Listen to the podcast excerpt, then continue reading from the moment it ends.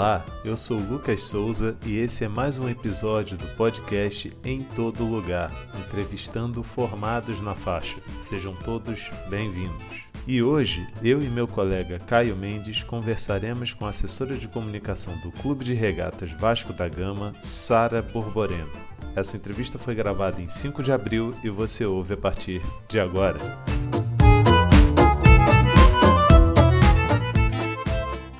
Olá, eu sou Lucas Souza e esse é mais um episódio do podcast Em Todo Lugar, entrevistando formados na faixa. Sejam todos bem-vindos.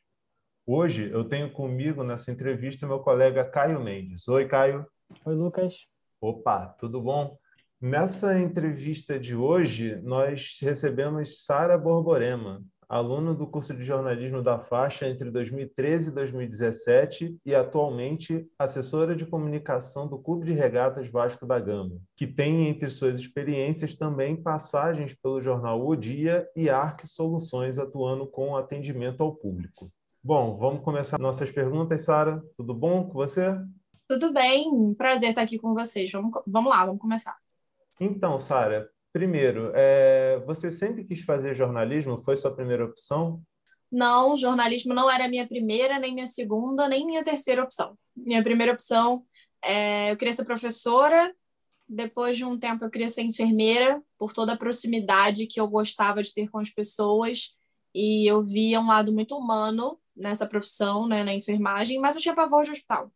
Então, eu só estava ali em busca de alguma profissão que me possibilitasse esse contato com as pessoas, essa proximidade com as pessoas e uma forma de, de servir ao próximo, de, de alguma forma ajudar alguma pessoa é, no momento em que ela precisasse. Só que eu sempre fui muito boa na escrita, nunca tive muita vergonha de falar em público, ou de câmera, ou de nada do tipo. Sempre gostei muito de ler, e eu mandava muito bem nessas matérias na escola, e eu lembro que a minha professora de redação me perguntou se eu já tinha pensado em fazer jornalismo, isso ali no ensino médio. E eu pensei, cara, eu falei para ela, não, nunca pensei nisso, é, nunca cogitei. Eu via jornalismo muito como uma profissão de elite. Eu imaginava que por ser da Baixada eu teria muita dificuldade de ingressar no mercado, então eu não gostava, né? E aí eu passei a pensar, por que não? Comecei a fazer alguns testes vocacionais quando eu percebi que realmente não dava para eu fazer enfermagem, que eu não ia aguentar um hospital. E sempre dava comunicação. Eu gostava muito de esporte também. Eu falei, ah, cara, eu vou embarcar nessa. E aí eu comecei a pesquisar faculdades, encontrei a faixa, me apaixonei pelo que eu li, pelos profissionais que eu sabia que a faixa já tinha formado, é, pela grade curricular, que era muito prática, e eu acho que isso ajuda muito, né? Aprender na prática. E, e esse slogan da faixa é perfeito, né? Em todo lugar tem alguém da faixa. Isso que me encantou na faixa. Eu queria ser essa pessoa que algum dia ia estar em algum lugar é, fazendo valer esse slogan de em todo lugar tem alguém da faixa. Maravilha. E dentre nessa sua trajetória como aluna da faixa, quais histórias e quais professores te marcaram mais durante esse período? Ah, eu escolho primeiro a minha orientadora, Denise Lillenbaum. É, a Denise é um tipo de professora que ou você ama ou você torce para não chegar o dia da aula dela.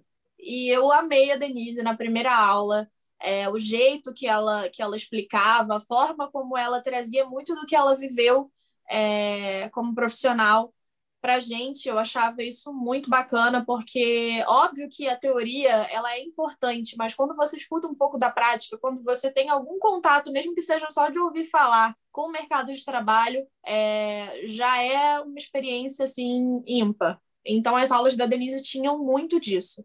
E aí eu vou citar diversos outros professores, né?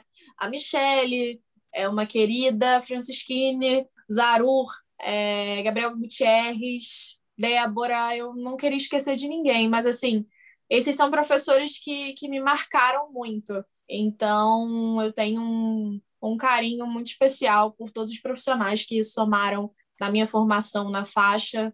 Foi um momento de muito aprendizado e eu indico a faixa para todo mundo. É, não porque eu estou aqui falando agora, mas porque realmente a faixa mudou o meu rumo, mudou o que eu pensava sobre a profissão, e, e eu devo muito a todos esses profissionais que me formaram e formaram muitos companheiros aí no jornalismo. Bacana. Sara, durante sua carreira você realizou muitos estágios. Trabalhou é, no jornal de grande vinculação aqui no Rio e chegou a estagiar no próprio Vasco, onde você está trabalhando hoje. É, pode te contar como essas experiências foram agregando a profissional que você é hoje? Claro, é, eu acredito que o estágio seja uma parte da nossa formação. Obviamente, a faculdade ela tem toda uma importância, porque hoje eu vejo que o mercado de trabalho usa o estágio como uma mão de obra barata. É, e quando, na verdade, o estágio deveria ser um momento de aprendizado, seria quando essa empresa ofereceria a alguém a oportunidade de aprender na prática e também colaborar. Então, o estágio ele tem uma importância muito grande, é, até porque hoje em dia, para você ter a sua é, primeira experiência no mercado de trabalho, eles já te pedem uma experiência. Então, o estágio ele é fundamental. Eu aprendi muita coisa estagiando. É, ele não só te ensina coisas que às vezes você não vai aprender na sala de aula, isso transcende um pouco da sala de aula, porque você está ali no mercado de trabalho, você está ali na ativa, você está lidando com pessoas, você está lidando com notícia, tudo muito rápido. É, ele não te oferece só essa possibilidade, mas ele também abre os seus horizontes, porque às vezes quando a gente está dentro da sala de aula, a gente sente muito medo de sair dali. E o estágio, ele te coloca nesse lugar que você tanto tem medo, mas que é o seu lugar de verdade, né? Porque a faculdade é um lugar que vai te proteger por algum tempo, mas depois você tem que ir para o mercado de trabalho. Então, assim, eu não me arrependo em nada de ter estagiado. Eu comecei a estagiar do segundo para o terceiro período. Eu lembro que eu fiz o processo seletivo no Vasco e era a partir do quarto período. Eu menti para fazer o processo seletivo, aí quando eu passei, eu falei: então, tem uma coisa para contar para vocês. Enfim, não deu problema nenhum, eles me aceitaram. E estagiando, eu tive a possibilidade de cobrir os Jogos Olímpicos e Paralímpicos no Rio. Eu cobri Liga Mundial de Vôlei eu fiz a cobertura, é óbvio que é muito doloroso falar, mas da tragédia da Chape, do voo da Chapecoense. No dia anterior, a gente estava fazendo uma matéria com o treinador é, sobre aquela partida, então isso me marcou muito também. Eu tive a oportunidade de trabalhar com diversos esportes, não só com o futebol, e isso me acrescentou demais, não só profissionalmente, mas principalmente como pessoa, né? Trabalhei com Paralímpico, eu trabalhei com futebol feminino. Hoje o futebol feminino tem tá conquistando seu espaço, não tem ainda o espaço que merece, mas eu trabalhei com futebol feminino em 2014, então a gente ainda sofria muito mais do que é hoje. E, e foi muito bacana essa aproximação com as atletas, essa aproximação com a modalidade, enfim. É, o estágio foi uma escola, juntinho com a faculdade. Sim, e você hoje trabalha na assessoria de imprensa do Vasco, você foi estagiária do Vasco, foi seu, foi seu primeiro estágio, não é isso? Isso, foi meu primeiro estágio. E eu gostaria que você falasse sobre essa rotina. Primeiro, a rotina do seu estágio no Vasco, como que você começou lá e como é hoje em dia sua rotina trabalhando na assessoria de um clube do tamanho do Vasco, né? É, quando eu comecei a estagiar no Vasco, eu cumpria. Todo mundo fala que o que resta e o que sobra ali para o estagiário é o que ninguém quer fazer. Então, eu cumpri um pouco dessas funções, né? Eu cobri de tudo um pouco. E era muito divertido porque eu aprendi muita coisa. Eu cobri tênis, eu cobri tênis de mesa, eu cobri remo, é, enfim, eu conheci muitos esportes. Isso me ajudou muito, né? Depois de um tempo, eu cobri basquete, comecei a, a me aproximar desses esportes que têm um pouco mais de visibilidade. Mas no início eu fiz de tudo um pouco, cobri natação, tive uma experiência muito legal cobrindo Paralímpico, e, e, eu acho que com o tempo isso vai mudando, e às vezes a gente fica muito ansioso para isso mudar, mas se você não fizer esse início, você não está pronto para assumir a responsabilidade que vem depois porque eu comecei a trabalhar com futebol profissional ainda na minha primeira passagem pelo Vasco. Eu costumo brincar com os meus atletas lá que eu sou igual jogador. Eu tenho duas passagens. Então, na minha primeira passagem pelo Vasco lá no estágio, eu já tive a oportunidade de trabalhar com futebol profissional, muito fruto do meu trabalho. É, eu não me prendia só às seis horas que eu tinha que cumprir lá. Eu passava disso, passava muito disso, abri mão de muita coisa, é, mas eu não me arrependo. Então, eu me vi pronta por causa desse meu início. Então, no meu início era isso, eu cobria tudo um pouco, tudo que pedia eu estava lá para fazer. Eu cobria. É, a gente tem pautas muito políticas né, em alguns clubes de futebol. Então, eu cobria chegadas de benemérito, eu cobri, cobri de tudo. E aí, eu tive a oportunidade de começar a trabalhar no futebol profissional. E eu lembro que eu comecei a trabalhar assim, no futebol profissional, muito do nada, né? Aparece sempre um, um espaço ali para você fazer um, um, tapar um buraco. Eu fui lá, tapei um buraco de alguém que faltou e eu não saí mais de lá. Eu comecei a trabalhar com futebol profissional e futebol de base. E aí a história muda, né? O cenário muda um pouco porque a rotina de quem trabalha com futebol, ela não existe fora o seu trabalho. Tudo que você faz, o seu trabalho está incluso. Por quê? Porque se o seu celular tocar e você não atender, você pode estar tá deixando de, de colaborar num momento assim extremamente delicado para o clube. Então, você passa a viver full time para isso. E a gente costuma falar que para trabalhar com futebol você tem que gostar muito, e além de gostar muito, você tem que ter vocação, porque você vive para isso. E aí a minha rotina começou a mudar um pouco, e aí volto para minha segunda passagem no Vasco, que é quando eu assumo o, a assessoria de imprensa das categorias de base como um todo, e é muita responsabilidade, porque a gente está falando do sub-8 ao sub-20, e a gente tem essa crescente do futebol de base, né, que, que, que a gente tem esse protagonismo do sub-17 e do sub-20, principalmente no Vasco, que é um clube é, que tem muito forte essa questão do DNA de formador e que precisa desses atletas formados em casa para suprir algumas necessidades ali no profissional e também são ativos do clube, até para resgate das finanças do clube. Então, você começa a lidar com muita responsabilidade. E também começo a trabalhar no futebol profissional. E junto com isso, vem a oportunidade de trabalhar na Vasco TV. Então, você não imagina o que é a rotina de uma pessoa que trabalha com futebol de base, futebol profissional e TV de clube. Então, a minha rotina passou a ficar toda essa bagunça que eu não entendo muito bem, mas é muito legal, porque o que, eu, o que sempre me encantou no jornalismo, principalmente em trabalhar em clube, é que eu nunca estou trancada dentro de uma sala. É então, eu estou né? sempre em algum lugar, eu estou sempre em algum jogo, em algum treino. É, eu estou sempre em algum, em algum, lugar que não é dentro de uma sala trancada e eu gosto de ver as coisas. Eu acho que isso é, amplia os nossos horizontes. São nessas horas que nascem projetos. Eu nunca tive alguma ideia é, de projetos para trabalhar dentro do clube que nasceram na minha cabeça dentro da sala. É sempre conversando com o atleta, no campo, na hora do treino, depois do treino, na hora de uma coletiva, enfim. E, e aí a minha rotina agora é essa: jogo, viagem, eu comecei a viajar ainda como estagiária, né? Ali na minha transição entre estagiário e profissional, eu já tive que começar a viajar, porque foi quando eu assumi o, o futebol de base. Então, assim, já teve ano de eu não parar em casa, né? Ter uma semana de, de, de, de um estado para o outro, sem voltar para casa. É, competições muito longas, Copa São Paulo, ficar 22 dias é, em viagem profissional. Saí de casa no dia 1 de janeiro que a copinha começa ali em janeiro, uhum. né, bem no, no, início do mês, e voltar no dia 22, é, fazer Taça BH, que também é essa pegada de competição, de você ficar ali interno na competição, enfim, fazer viagens, coberturas de, de futebol profissional, de futebol de base, a rotina é muito doida, é tudo misturado, e agora, durante a pandemia, a gente tem uma, uma mudança nas estruturas, a gente começa a ter muita demanda de trabalho para dentro do clube, porque a imprensa não pode mais entrar e a gente precisa munir esses profissionais, esses veículos de informação. Então a gente começa a produzir de forma extremamente acelerada e então é isso. A gente ainda está tentando se entender nessa loucura que, que foi essa reformulação por conta é, do coronavírus e, e, a gente vai, vai tocando. Mas a rotina com o futebol é essa loucura. Se você quer dormir é, se você quer ter final de semana, se você quer ter feriado, se você quer ter aniversário, não trabalhe com futebol. Mas vale muito a pena. Sim, sim, é bem dinâmico. Né? Não, não, tem como entediar. No, no não, não tem.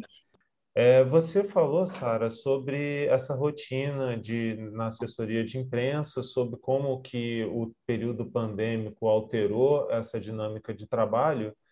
E eu acredito que as redes sociais elas já vinham ganhando um peso enorme antes e agora então ela passa a ser uma fonte de conteúdo do clube para fora, já que a imprensa não pode entrar. E também é um canal de interação com os torcedores. Eu queria saber de você sobre esse impacto das redes sociais na assessoria de imprensa de um grande clube nos dias de hoje, quando se cobra posicionamento sobre questões sociais e se lida com diversas críticas o tempo todo por parte da torcida. Como que é essa relação entre as redes sociais e a assessoria de imprensa do clube? É, as redes sociais dentro do clube, é, elas são a porta de entrada do torcedor principalmente nesse momento em que o torcedor não pode ir ao estádio, ele não tem nenhuma outra forma de se manifestar que não seja pelas redes sociais. Ele não tem como ir ao estádio demonstrar a insatisfação dele com algum jogador, com algum resultado. Tudo que ele for fazer a partir de agora, ele está fazendo pelas redes sociais. E, ao mesmo tempo, você precisa manter esse torcedor perto. É, a gente sabe que esse período pandêmico foi difícil em diversas escalas, para diversas pessoas, em diversas áreas. A gente perdeu totalmente a proximidade com pessoas queridas, com locais que a gente gosta muito, é, enfim. E aí a gente teve que começar a lidar com isso tudo. No meio disso tudo, as redes sociais também são o termômetro, né? Falando como clube. Então, as redes sociais te oferecem um termômetro do que você pode fazer naquele momento, quando é melhor você reagir ou não, mas hoje em dia as redes sociais não nos dão espaço para não reagir. É isso que acontece. Não existe mais, é muito raro existir algum assunto em que a gente pense, não, não vamos nos posicionar, vamos deixar o assunto esfriar, sem dar nenhum tipo de posicionamento, sem falar nenhum tipo de, de coisa sobre o assunto. Hoje isso é muito difícil, porque o assunto fica ali, voltando, né?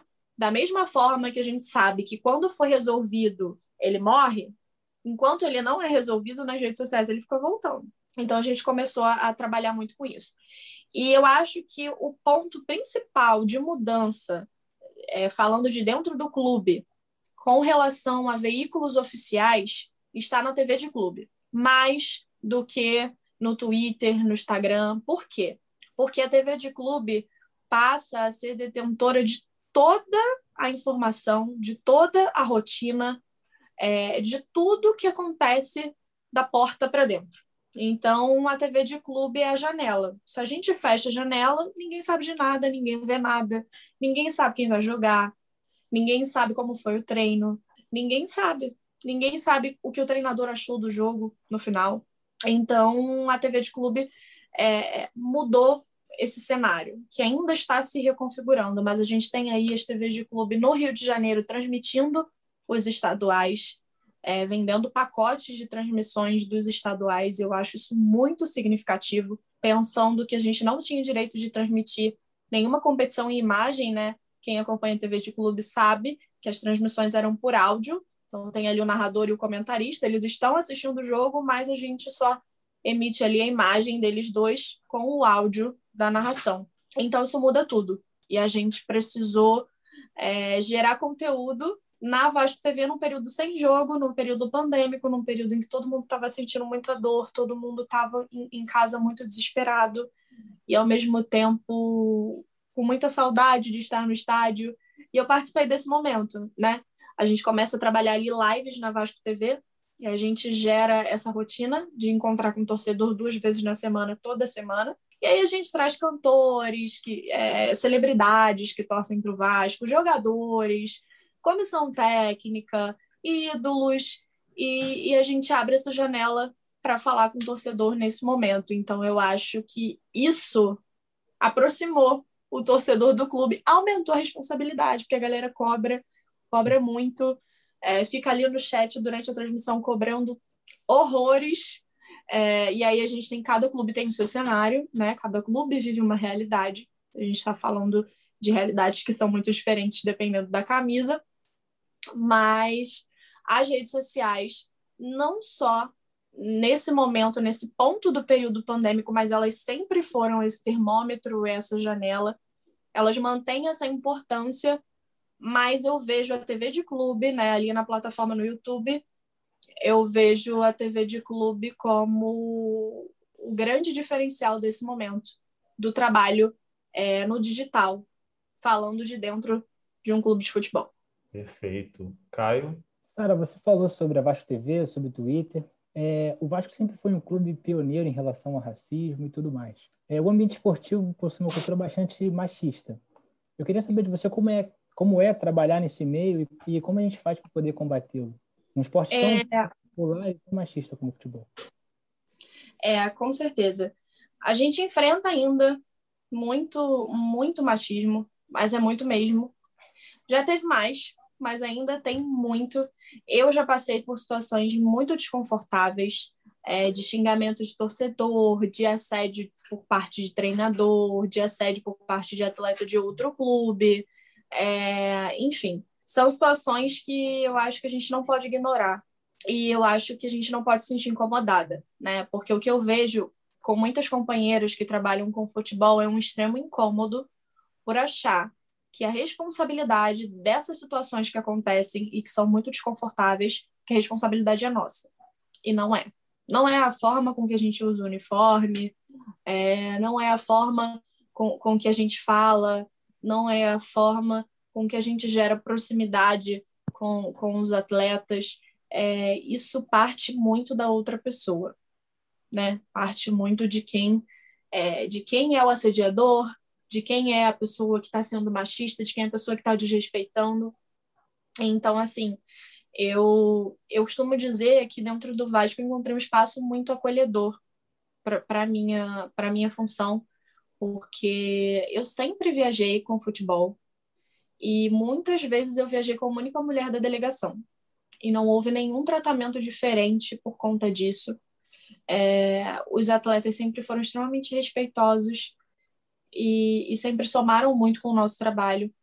Mas essa é uma situação muito desconfortável, justamente por muitas vezes nos colocarem como intrusas, né?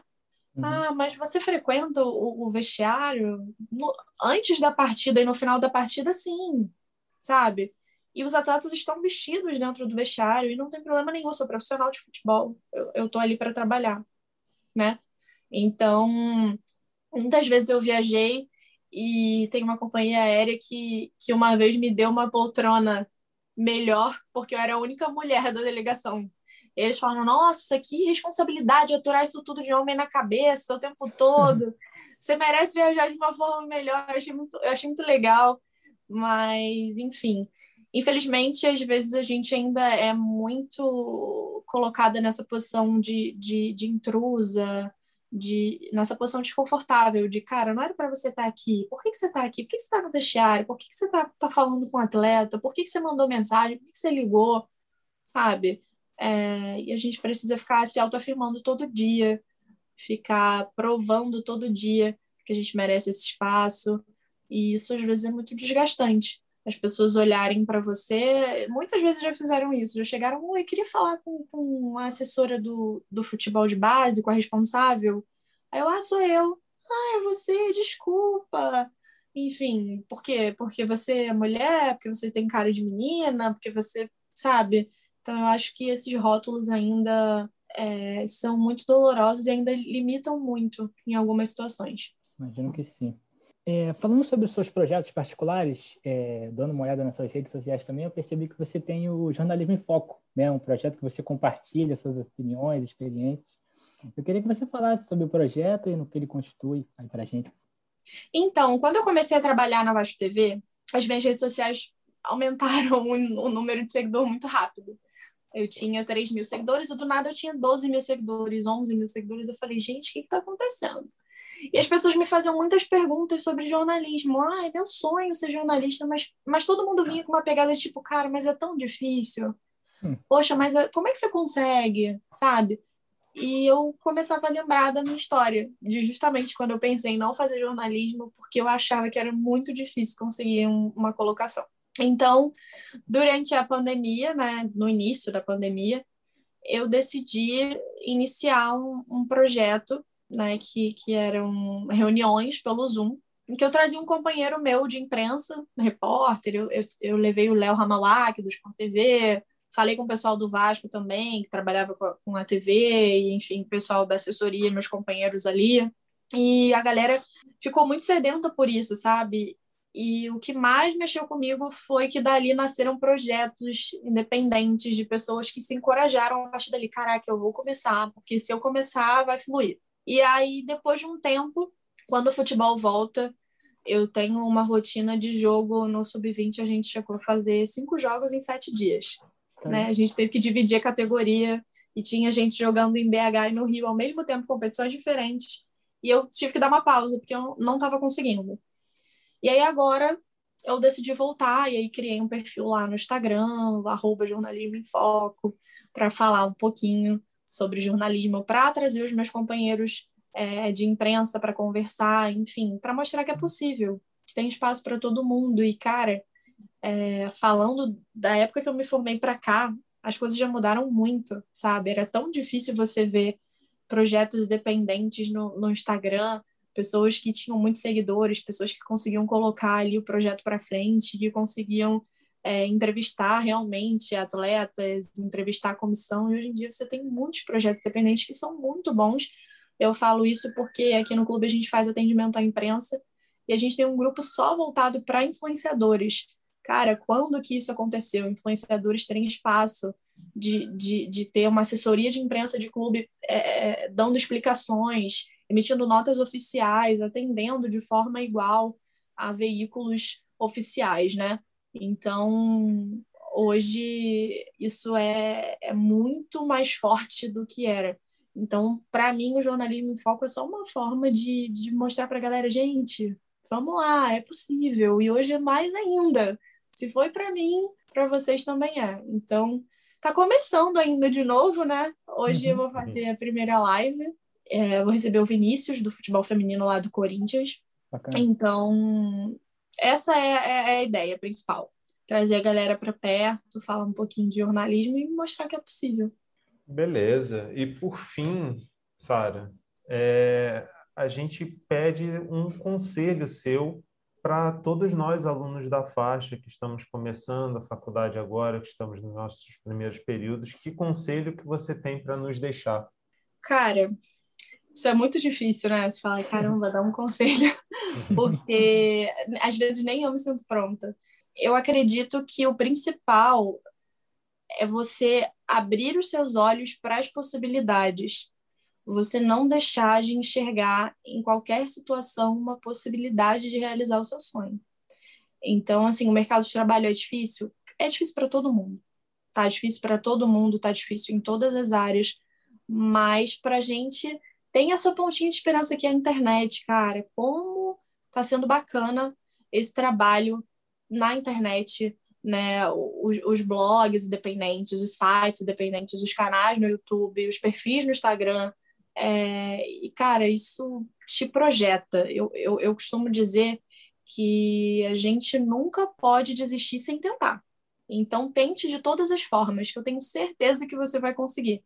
Mas o principal é não dispensar nenhuma oportunidade de adquirir conhecimento, de é, nenhuma oportunidade de adquirir experiência. Então, assim, mesmo que o estágio não te pague a bolsa dos sonhos, mesmo que o estágio não seja no lugar dos sonhos, você precisa começar. Então, eu acho que o maior conselho é dê o primeiro passo, não fique no mesmo lugar, não fique no seu casulo dentro da sala de aula, é, só pensando nisso, porque é passageiro, né? A faculdade é, é, igual a gente fala que pai e mãe criam um filho para o mundo. A faculdade está tá ali, mas ela está te empurrando para o mercado de trabalho. E tem uma hora que ela te dá um empurrão final e você não tem pra, a sala de aula para voltar. Então, assim, dê os seus primeiros passos, porque eles são fundamentais para você continuar caminhando. Perfeito. Bom, esse foi o nosso bate-papo com a Sara, Sara Borborema. Muito obrigado, Sara, por ter tido essa paciência conosco, de ter nos reservado esse seu tempo aí tão corrido, né, de assessora do Vasco. E muito obrigado, muito obrigado mesmo. Ah, eu que agradeço. E vocês estão convidados também para participar do projeto lá do Jornalismo em Foco. Eu vou procurar meus professores, alguns que eu ainda tenho contato para levar lá para falar um pouquinho. Enfim, sempre que precisarem, a faixa tem um lugar no meu coração, então se a faixa precisar, eu estou aqui. Valeu, Sara. Obrigado. Valeu, Sara. Valeu, obrigado. gente. Tchau, Valeu, tchau. Caio.